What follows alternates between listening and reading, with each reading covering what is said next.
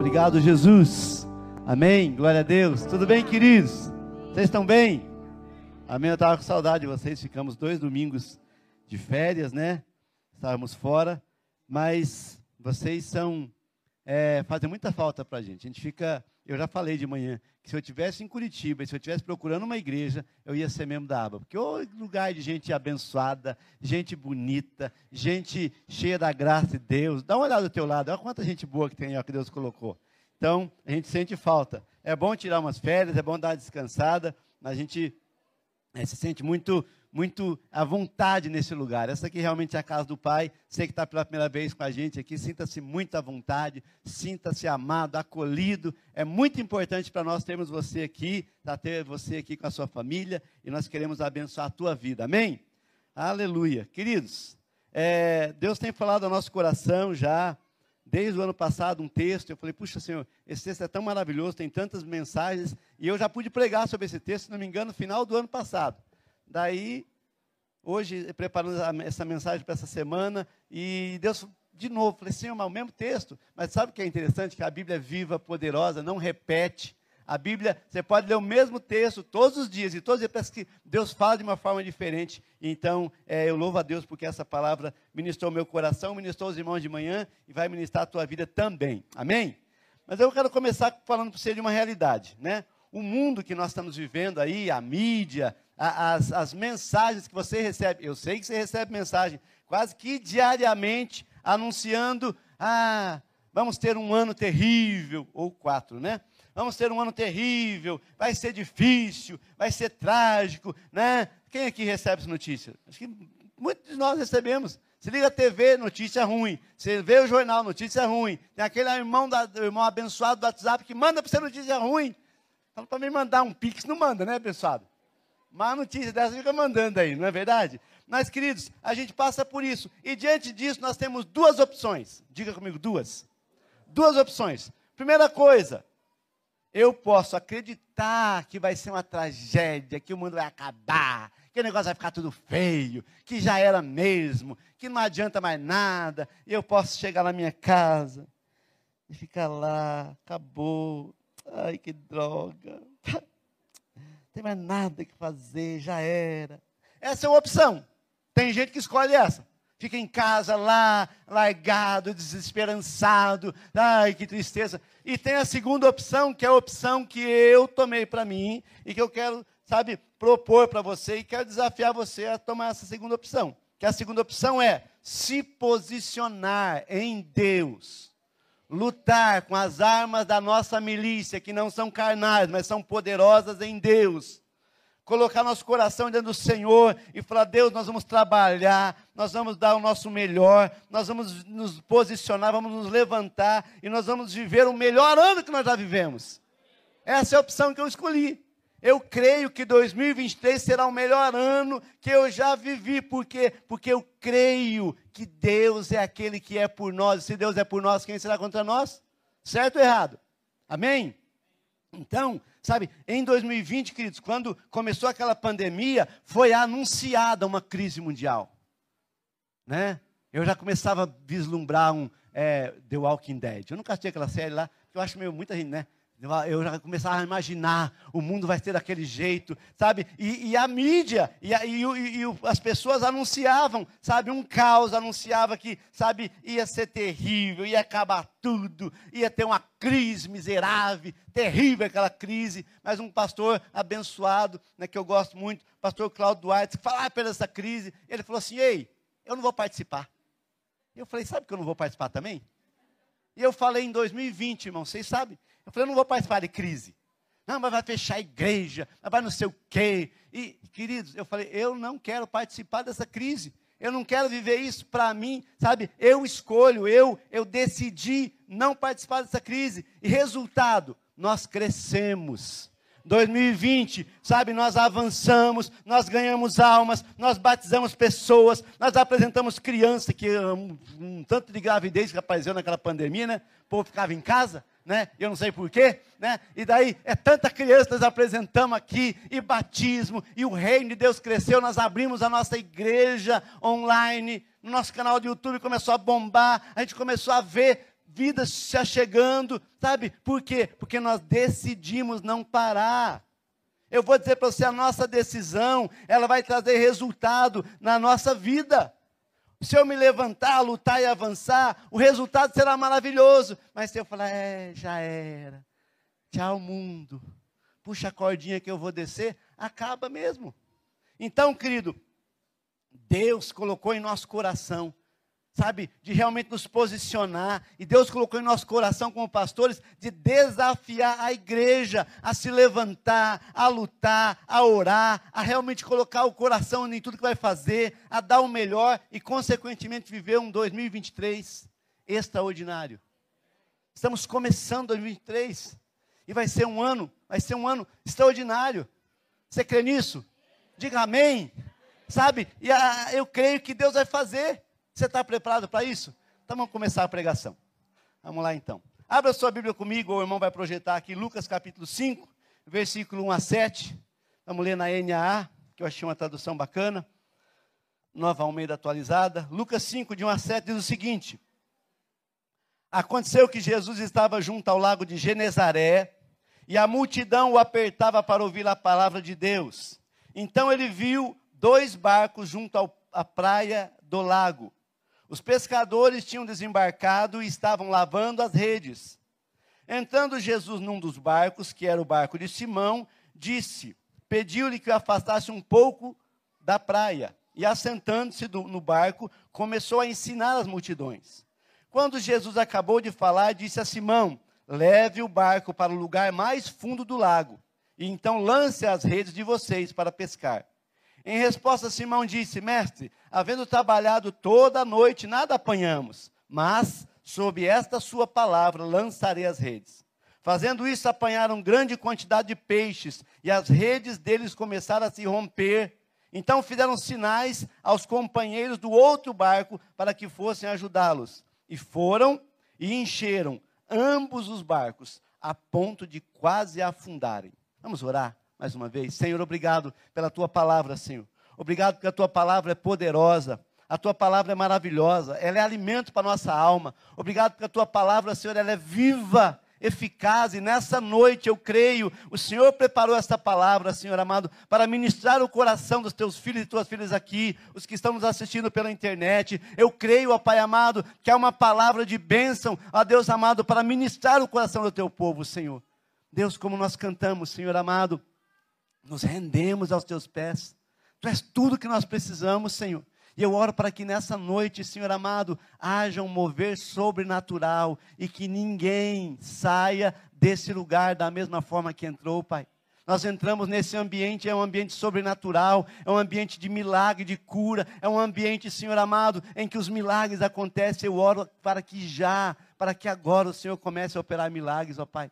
Eu sei que na hora do louvor pessoas já foram tocadas, curadas, renovadas, Senhor. Mas nesse momento eu creio, Pai amado, há um mover do céu nesse lugar.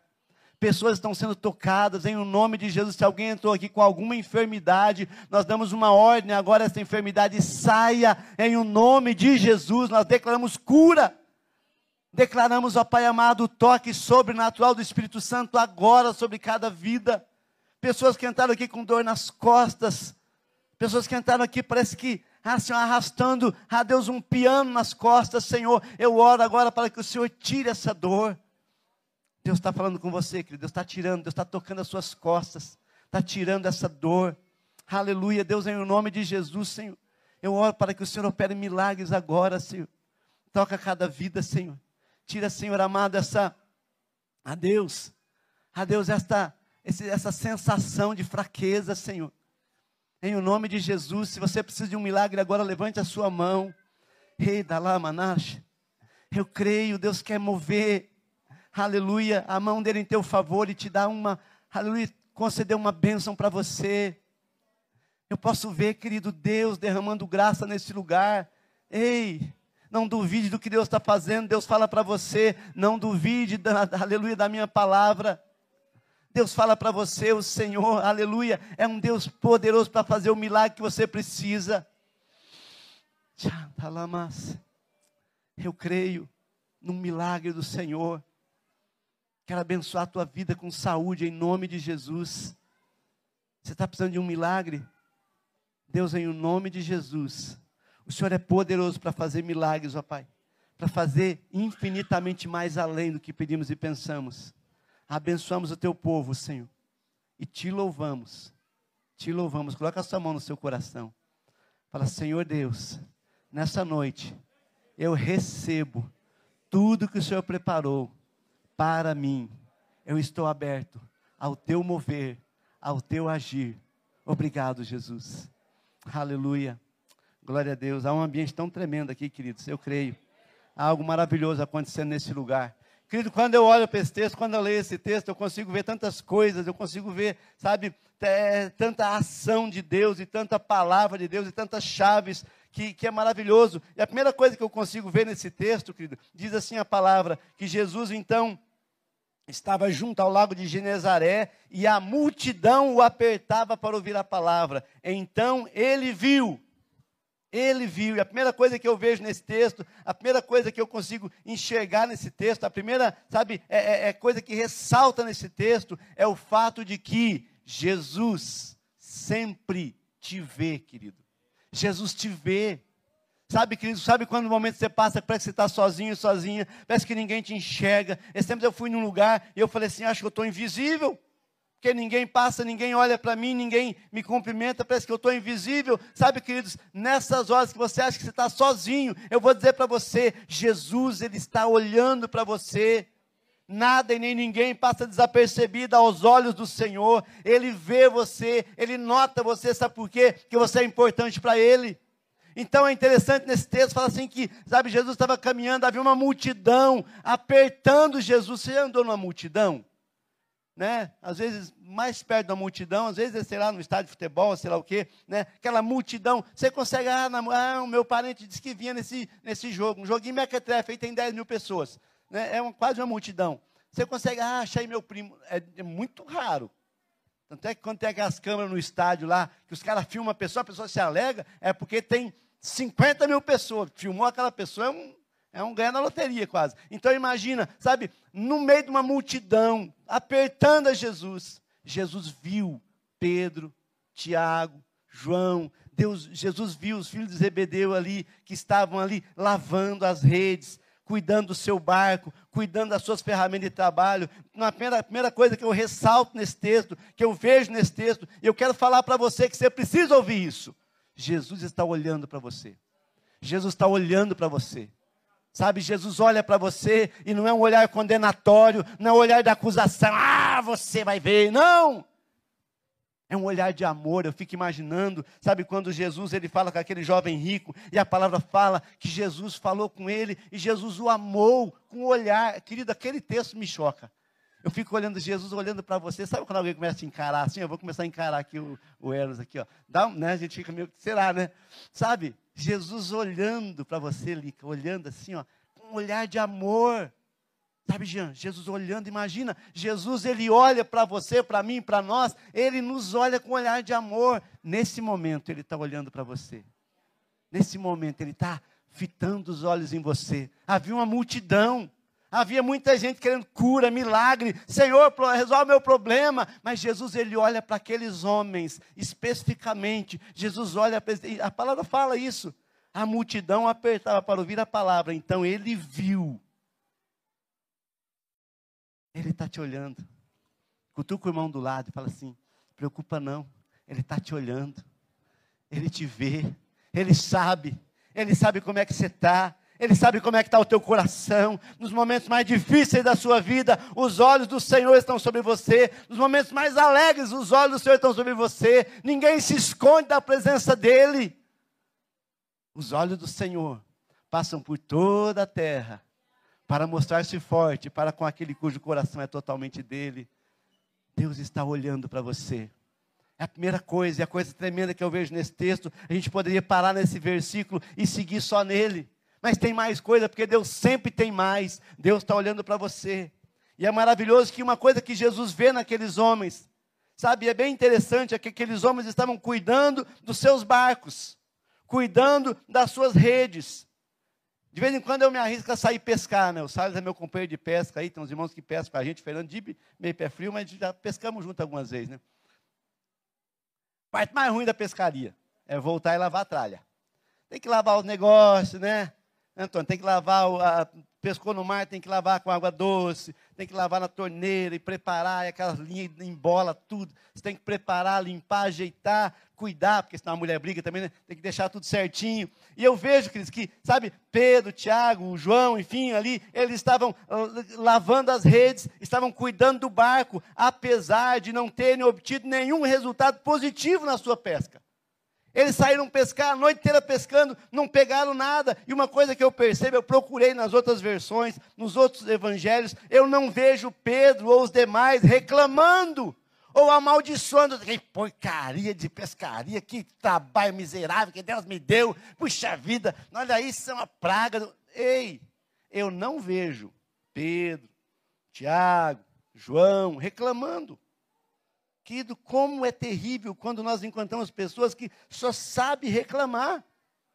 Sabe? Não deu certo, reclama. Não deu certo, pragueja, amaldiçoa.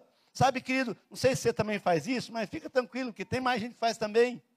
Mas uma coisa que eu aprendi esse ano passado, temos 25 anos de ministério pastoral, e nesses 25 anos nós lidamos com pessoas, com gente, é com problema financeiro, problema familiar, problema pessoal, problema de enfermidade e tantas coisas. E uma das coisas que nós vivenciamos no dia a dia é a reclamação das pessoas. A pessoa chega reclamando. Ah, acho que Deus está de mal comigo. Acho que Deus tem tempo para ficar de mal com a gente. Presta atenção. Acho que Deus esqueceu de mim. Ei, Deus tem Deus, a Bíblia fala que Deus não esquece. Oi? Deus, Ele conhece, Ele sabe, querido. Sabe? Não vejo eles reclamando, mas o que o povo reclama, o que o povo reclama é terrível. Eu vou dizer uma coisa para você, querido, guarda que essa é uma chave que pode salvar a tua vida. Reclamação não resolve o problema. Não adianta reclamar, filho. Murmurar Pastor Isso, quando pregou um dia desse aqui, ele falou que reclamar é clamar para trás. Como é que clama para trás, né? Como é que é clamar para trás? Eu aprendi uma vez que reclamar é a reclamação, a murmuração é louvor ao diabo. Né? Você falar, né? Louvor ao diabo, porque como se fosse assim, Deus não deu certo, Deus não resolveu, Deus não me ajudou. Então, sabe, queridos, muitas pessoas vivem reclamando da vida. Eu tomei uma decisão na minha vida. E isso lá em casa a gente compartilha isso. Nós decidimos vivermos e sermos felizes. Apesar dos intempéries, das dificuldades, das lutas, das dificuldades, nós decidimos ser felizes. Eu decidi ser feliz. E uma coisa interessante que eu aprendi sobre felicidade, eu vou ensinar para você, quer anotar aí? A felicidade não é a ausência de conflitos, mas é a habilidade de lidar com eles. Uma pessoa feliz não tem o melhor de tudo, mas ela torna tudo melhor. Por mais simples que seja a tarefa, a ação ou o trabalho, ela faz daquilo, ela faz o melhor. Consequentemente, ela tem uma vida bem-sucedida e abençoada. Ela é feliz. Sabe, queridos, é, hoje de manhã eu estava falando com o irmão, antes de vir para a igreja de manhã, e daí o irmão estava falando assim: a gente tem que. Tá, é, quem está vivo né, já está feliz. Eu falei, é, mais ou menos, porque tem muita gente aí que vive feliz, né? E tem muita gente que vive, parece que a vida dela é infelicidade. Sabe, é, a felicidade é uma escolha, querido. E eu vou dizer para você, irmã, é para você essa aí, pega. O irmão também. Escolha não carregar o peso da tristeza, ou da mágoa, ou do conflito. Faça da sua vida a melhor vida a tua vida, o melhor da tua vida não depende, ah, se o, se o irmão lá me saudou ou não, ou se quem está governando a, a, nossa prefeitura é o prefeito Greca, ou se é o Ratinho, ou se é o Lula, não importa, querido, eles não vêm na minha casa me entregar, sabe, é cesta básica, dinheiro ou nada. Você não trabalha não para você ver. Sabe, a tua felicidade, sabe, depende de você. É, foi o meu pai que minha mãe dissuou quando eu era criança. Tem que tratar essas coisas. Tem que fazer lá uma cura interior. Mas 80% da responsabilidade é tua. Malé é psicóloga, pastor Jéssica é psicóloga. Tem um monte de psicóloga aqui. Tem a Manu ali que é psicóloga, tem um monte de psicóloga aqui. E o grande problema, claro que o passado interfere, como diz meu irmão, que ele inventou uma palavra bonita, interflui, né? Mas Sabe quem resolve os teus problemas? Sabe quem é a pessoa mais, mais é, é, é, é responsável por fazer você feliz? Levanta a sua mão. Dedo indicador. Deixa cair agora. É você, como diz aquele deputado, é você, abençoado. Viu, Luciano? É você que vai viver feliz. É você que vai viver feliz, por quê? Porque você escolhe. Então a felicidade não é a ausência de conflitos, mas é a habilidade de lidar com eles. Sabe? Pedro, Tiago, João estavam ali, sabe? Hum, manuseando as redes, manuseando o barco. Eles não desistiram do trabalho. Irmão, não desista do seu trabalho, não desista da sua profissão, não desista da sua família, não desista dos seus sonhos. Sabe? Se posiciona, abençoado. Se posiciona. Deus, é isso que eu tenho, eu vou fazer o meu melhor. Deus, é só isso que eu tenho, sabe? Mas a Bíblia fala que o pouco sob a bênção do Senhor é muito. Então, meu querido, decida, se posicione e fala: Não, eu vou ser feliz. Para de acordar. Hum, terrível, agora tem que acordar para aquele trabalho lá. Ô, oh, você mandou currículo para entrar nessa empresa, abençoado? Foi no LinkedIn lá e se, se, eu nem sei como é que funciona aquilo, mas tem um LinkedIn lá que pastor Jeff até orou pelo tal do LinkedIn aí.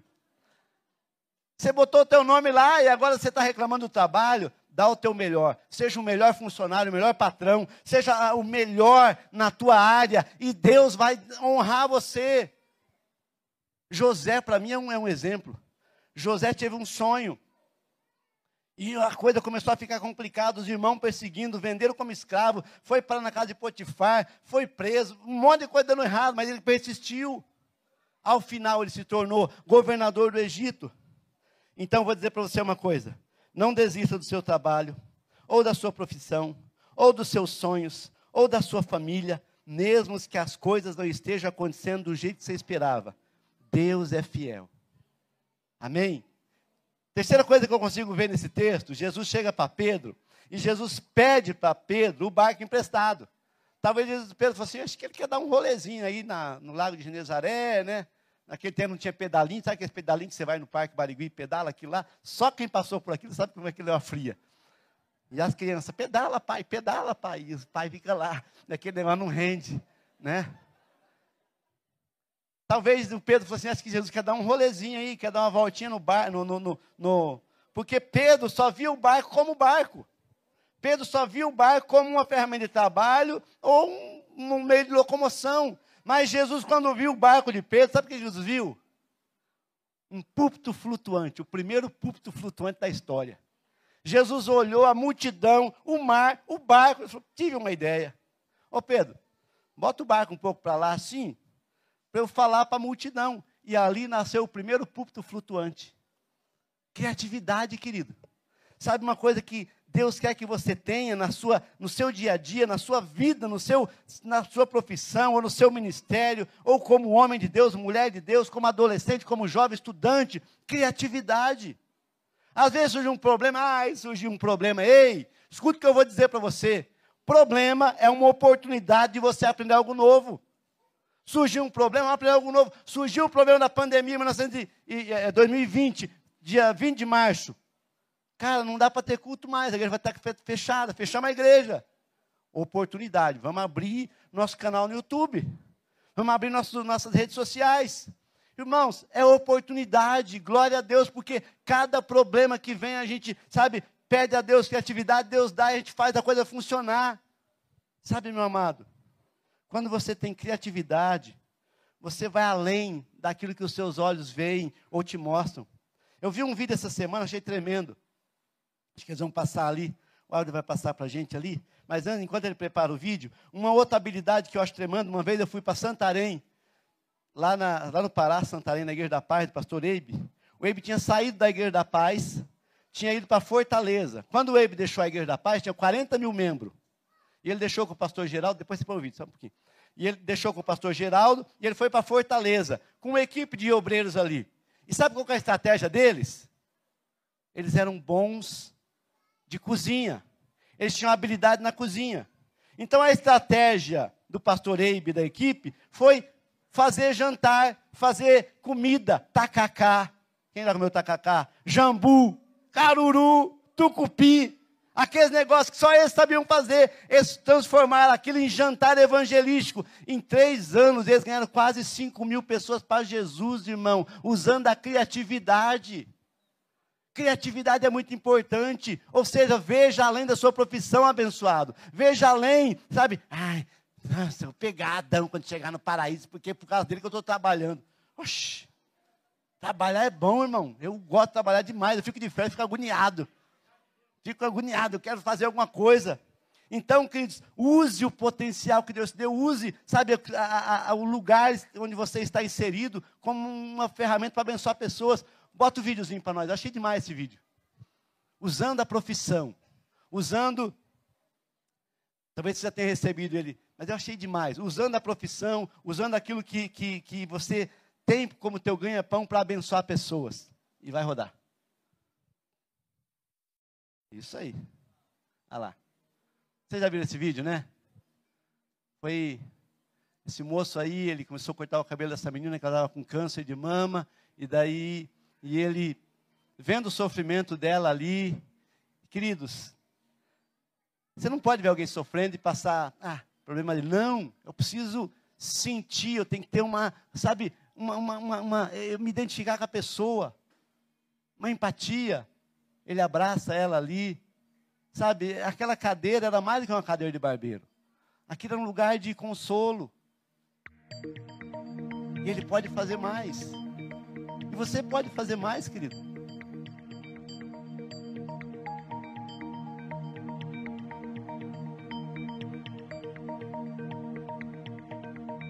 Um gesto de amor Sabe, essa menina estava recebendo uma dose de cura nesse momento aí, porque ela estava vendo o amor daquele cabeleireiro por ela.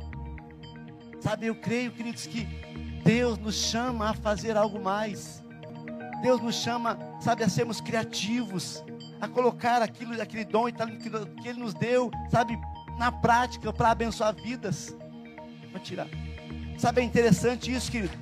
Sabe, quantas vezes você teve oportunidade e você, ai, mas eu não sei. Sabe, um dia Deus fala para Moisés: Moisés, o que você tem na mão? Ele é uma, uma vara, um cajado, só um bordão. Não!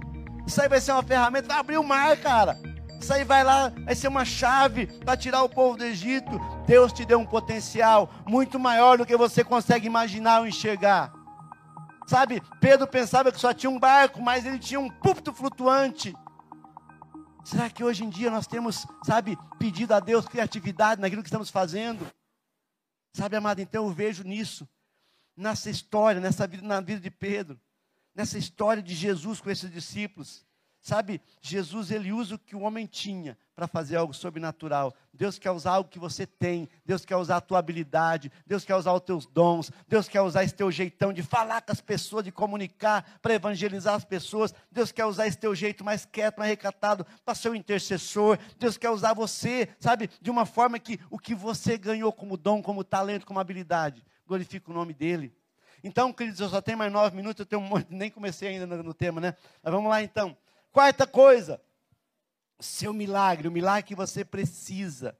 Sabe, ele não é só para você. Jesus fala para Pedro: Pedro, vamos para a parte mais funda do lago.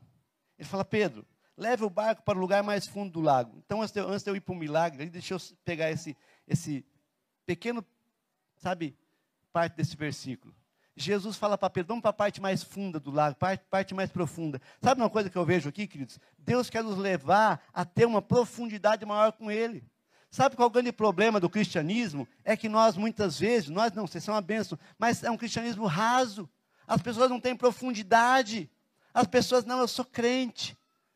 Sabe, um, sabe conhece a Bíblia? É, mais ou menos. É, eu, né, eu sei falar, Senhor é o meu pastor, e nada me faltará. Deitar-me faz verdes pastos, guia-me mansamente a águas tranquilas, refrigera a minha alma. É, amém, irmãos, é uma benção. Eu falei isso com seis anos de idade, quando eu estava, nem, nem sabia ler e escrever ainda, mas eu, e é uma benção isso, você precisa saber de qual alguns textos, mas Deus pede mais. Então, querido, o que Jesus está falando para Pedro? Pedro, leve o barco para um lugar mais profundo do lago. Deus quer que você tenha profundidade, irmão profundidade, que você seja profundo e não uma pessoa rasa. que qualquer lutinha que vem, qualquer probleminha que vem, qualquer perseguiçãozinha que vem, ai, não vou mais na igreja, porque o irmão não me saudou, não cumprimentou. Ei! Nós somos profundos, somos chamados para ser profundo, irmão. Não deixa nada te abalar, não. Não deixa nada ficar, ai, que magoado. Ué, magoado por quê, querido? Você é homem, ué? Magoado. Você é uma mulher ou uma criancinha? A criancinha, ela briga mesmo, se pega, uns tapas, um outro, daqui a pouco estão brincando juntos, e os adultos não. Nunca mais eu olho para aquela cara miserável. Sabe, Deus quer que você seja profundo, querido. Deus quer que você seja profunda, querida. Na palavra, na oração, no jejum, na busca, teu tempo com Ele, teu tempo devocional. Sabe? Jesus fala, oh, oh, leve o barco para o lugar mais profundo, porque é lá no profundo que o milagre acontece. É lá no profundo que as coisas vão acontecer. É quando você tem uma intimidade profunda com Deus, é quando você tem um relacionamento com o Senhor, é quando você não é mais, sabe, você não se ofende, irmão. Uma marca de uma pessoa madura é que ela não se ofende. Pastor, estou saindo da igreja. Eu estou muito ofendido. Por que, abençoado? Pastor não me deu pirulito de Natal. Sabe que às vezes tem esse negócio, né, irmão? Ah, querido, você está ofendido porque você não ganhou o pirulito no dia do Natal? Eu estou ofendido porque eu fui parar o meu carro, sempre para no mesmo lugar, pastor. Daí alguém roubou minha vaga. Gente,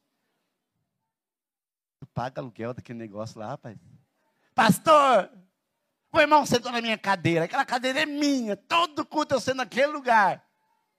Ei, irmão, Deus está nos chamando a ser mais profundo, irmão. Eu não fico, tá? não tem tempo de ficar magoado, não tem tempo de ficar.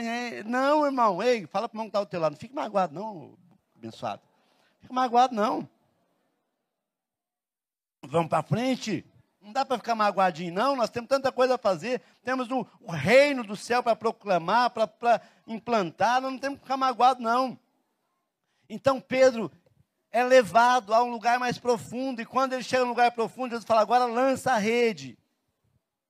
Agora lança a rede. E Pedro diz a palavra que ele lançou a rede. E olha o que acontece aqui. Lançando, fazendo isso, apanharam grande quantidade de peixes. As redes dele começaram a se romper. Irmão, o milagre aconteceu no fundo ou no raso? No profundo. O milagre aconteceu na hora que Pedro foi para o lugar mais profundo, na hora que ele teve, sabe, saiu da zona de conforto, irmão. Ai, pastor, veja bem, pastor, eu acho que é muito difícil, eu tenho que vir na igreja todo domingo. Né? O Flávio é do meu tempo ali, que a gente ia no culto, escola dominical, de manhã cedo, né? E às vezes tinha oração de manhãzinha ainda. Antes da escola dominical tinha oração. Escola dominical, depois vinha para casa, passava lá naquela lanchonete, pegava aquele frango que fica rodando lá, né? Que eu não como aquele negócio, mas o pessoal come aquele frango lá, né? Você comeu hoje, né, abençoado? Né? Aquele frango que roda lá, né? E daí comprava um frango daquele, ia para casa, comia rapidão, porque duas horas tinha o culto estar livre. Ia lá para a praça, no culto estar livre lá, e tinha aquela praça, aquele negócio, evangelizava. Três e meia, quatro horas, ia para casa correndo, porque tinha o ensaio da banda, o ensaio do coral, o ensaio do louvor, o ensaio não sei das quantas, e corria para a igreja de novo lá, né? Tomava um banho, passava só um banho, um spray lá e tal. E daí tinha o culto, e os cultos né, Williams? Os cultos duravam, mas era culto só do nome, era cumprido aquele negócio, rapaz. Aqueles cultos que era só de louvor, era mole e pouco. E o irmão levantava animado para o louvor, ele cansava, sentava um pouco, dava um tempo, ficavam dois cânticos sentados, ele levantava, não, cantava, cantava, os irmãos ficavam quase roucos de tanto cantar.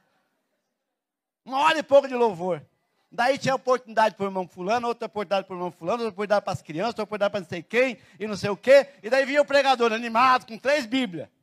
E o cara pregava uma hora e meia, duas, a fio. Nem bebia água. Os cultos eram quase quatro horas e a pessoa aguentava. O nosso culto é uma hora e meia. Começa às seis, termina às sete e meia. Aí passa um dois minutinhos. Pastor, todo domingo eu não aguento. Ei, irmão. Falei com o pessoal da intercessão aqui, ô abençoados. A gente está na intercessão. Porque nós temos um grupo de intercessão que é uma benção aqui. Quem é intercessor, levanta a mão aí, ó. Povo abençoado, eles oram por vocês, ficam uma hora antes do culto orando por vocês, eles oram durante a semana. Semana pedido de oração, nós colocamos no WhatsApp lá, que o WhatsApp da, da intercessão é um lugar seguro, é um lugar só de oração, lá não conversa, só oração, não dá bom dia, boa tarde, boa noite, parabéns para você, nada disso. É só para orar. Colocamos esse pessoal ora. Mas eu falei com o pessoal o seguinte, irmãos, você tem a escala, hoje é o setor Tifre, tá vendo a camisa Tifre aqui, ó? O setor Tifre está trabalhando hoje. Daí o cara da intercessão, daí, não, pastor, seguinte, é, eu, eu vou trabalhar no setor, então não posso vir na intercessão. Ei, pode, irmão, uma vez por mês é a escala, é cinco semanas. Então, uma vez por mês, o abençoado, se ele está na escala para trabalhar à noite, no culto às 18, ele vem no culto das 10 para intercessão. E daí de noite ele vem para o setor. Uma vez por mês, irmãos, tem. Não, todo tem intercessor, está abençoado. Mas eu falei, se você tiver com dificuldade de vir dois cultos uma vez por mês, irmão, pegue o seu banquinho, saia de. Não dá, né, querido? Porque nós entendemos que, sabe, se nós queremos algo mais de Deus, nós temos que ir mais profundo em Deus. Então, o que eu vejo aqui, queridos, eu só tenho dois minutos, eu nem fui para o tema ainda da palavra. Sabe, é que Pedro só consegue pescar abundantemente quando ele obedece, quando ele vai para o profundo. E você só vai conseguir ver o mover, o agir de Deus quando você fala: Deus, eu quero mais de ti, eu quero me envolver mais, eu quero mais da tua palavra. Vou estar no GC, vou estar, Senhor amado, no culto, no culto de libertação, tem vigília dentro. E daí Pedro, aqui vem o grande milagre. Pedro começa a puxar aquela rede, querido, e o milagre é tão grande, o milagre é tão grande, sabe, que se Pedro caísse na bobeira de ser egoísta e de falar, nossa, é só para mim, esses peixes é só meu, é só meu, é só meu, Pedro, escuta aqui, ei, Pedro ia afundar com as bênçãos dele. As bênçãos de muitas pessoas, elas não, elas às vezes, sabe, deixam de ser bênção, porque a pessoa não reparte. Pedro olhou para o Tiago, para o João, lá no barquinho, na areia, na praia. Os caras não tinham ajudado. O Tiago, o João estava lá, continuava lá lidando com as redes, com o barco vazio. E daí Pedro fala: vem para cá, vamos encher o teu barco também. Ou seja, Pedro repartiu a bênção, Pedro compartilhou a bênção, Pedro, sabe, ele chamou aquelas pessoas e falou: Vamos encher o teu barco também, porque Deus me deu tanto que eu posso repartir com você. Sabe, que do grande segredo para você avançar em Deus é você repartir, é você compartilhar, é você não cair na bobeira, na besteira de ser egoísta. Sabe que tem gente que não prospera porque não quer repartir com o próximo. É só para mim, é só para mim, tira os olhos, é só meu. Sabe quando você dá comidinha para o cachorro você vai tentar pegar o ossinho? Tem gente que é assim. Consequência, a bênção afunda. E vai barco, e vai peixe, e vai Pedro, e vai tudo por água abaixo. Fala para o irmão que está ao teu lado, o segredo é repartir. O segredo é, é generosidade. Por isso, Deus colocou em nosso coração, sabe, 2023, o ano da generosidade, sabe para quê? Para o nosso barco não afundar, porque Deus vai abençoar grandemente, Deus vai fazer grandes coisas na tua vida, na tua casa, na, na tua vida financeira, enfim, na tua família. Mas, meu querido, você precisa repartir. Ser generoso, mas pastor não é justo. O Tiago não fez nada os dois barcos ficaram tão cheios que quase afundaram de tanta bênção. Imagina se ficar só com. Irmão, fala para o mundo lá, reparte aí, ó. Estou tô, tô aberto aí, irmão. Reparte a benção aí. Só louvor pode vir já. Resumindo, querido, porque o meu tempo acabou, zerou o cronômetro lá. Se eu tivesse aqueles duas horas de pregação, que naquele culto antigo, né? Vocês iam ver. Resumindo, meu amado. Deus quer te abençoar. Jesus te vê. Não adianta, não vale a pena reclamar. Seja criativo, peça para Deus sabedoria, criatividade no que você vai fazer. E seja generoso, porque a generosidade impedirá o seu barco de afundar. E o Deus Todo-Poderoso, Ele está soberano, Ele é o Deus que é por você, é o Deus que te abençoa, é o Deus que te guarda, é o Deus que estende a mão em teu favor. E eu vou dizer para você: a cruz está desocupada. Jesus foi pregado naquela cruz, mas, sabe, ele não ficou naquela cruz. O sepulcro está desocupado, mas o trono está ocupado. Jesus, o Rei dos Reis, está assentado no trono e ele quer abençoar a tua vida. Mas ele quer que você aprenda a generosidade. Nessa noite, eu quero desafiar você a colocar o teu coração em Deus falar: Senhor, será que eu não tenho isso? Sabe, ser egoísta às vezes? Pensado só em mim, não penso no outro, não penso no próximo. Senhor, será que eu não tenho sido muitas vezes, sabe, tentado, sabe, a esconder a não dividir, a ser avarento, egoísta. Fica de pé se você pode.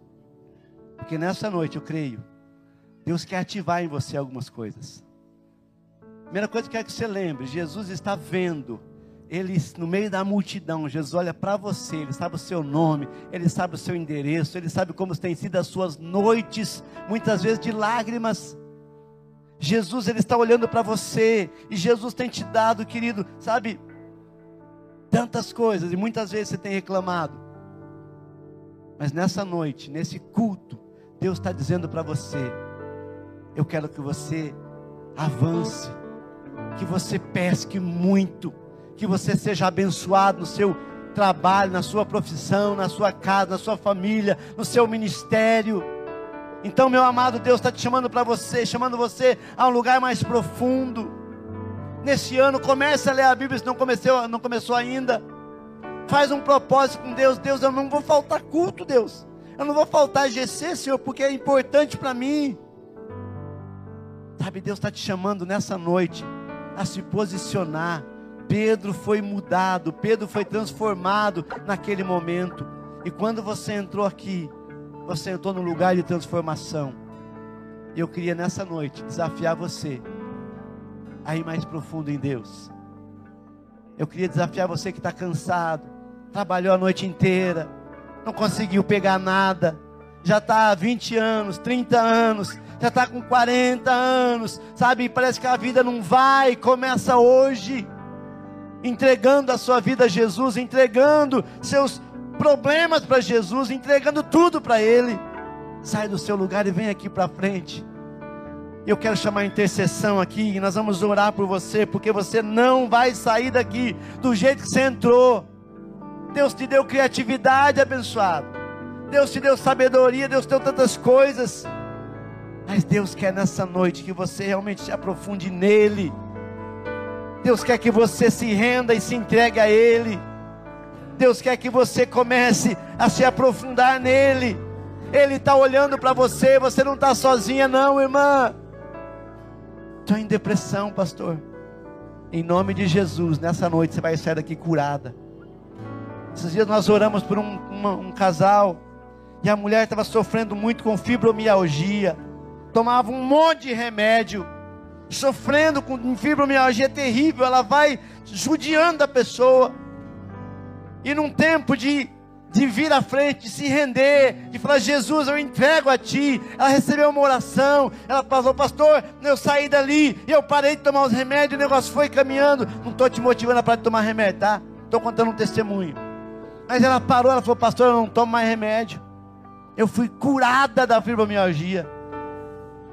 Sabe, eu conheço pessoas aqui que foram curadas de uma depressão profunda, estavam lá no fundo do poço. Jesus foi lá e tirou. Eu conheço pessoas aqui que foram curadas, sabe, de áreas terríveis, diagnóstico que não tinha mais jeito. Eu conheço pessoas aqui que a família foi restaurada, sabe, a família estava destruída, só o pó, só o caco, e hoje são uma bênção. Deus está falando com você. Sai do teu lugar.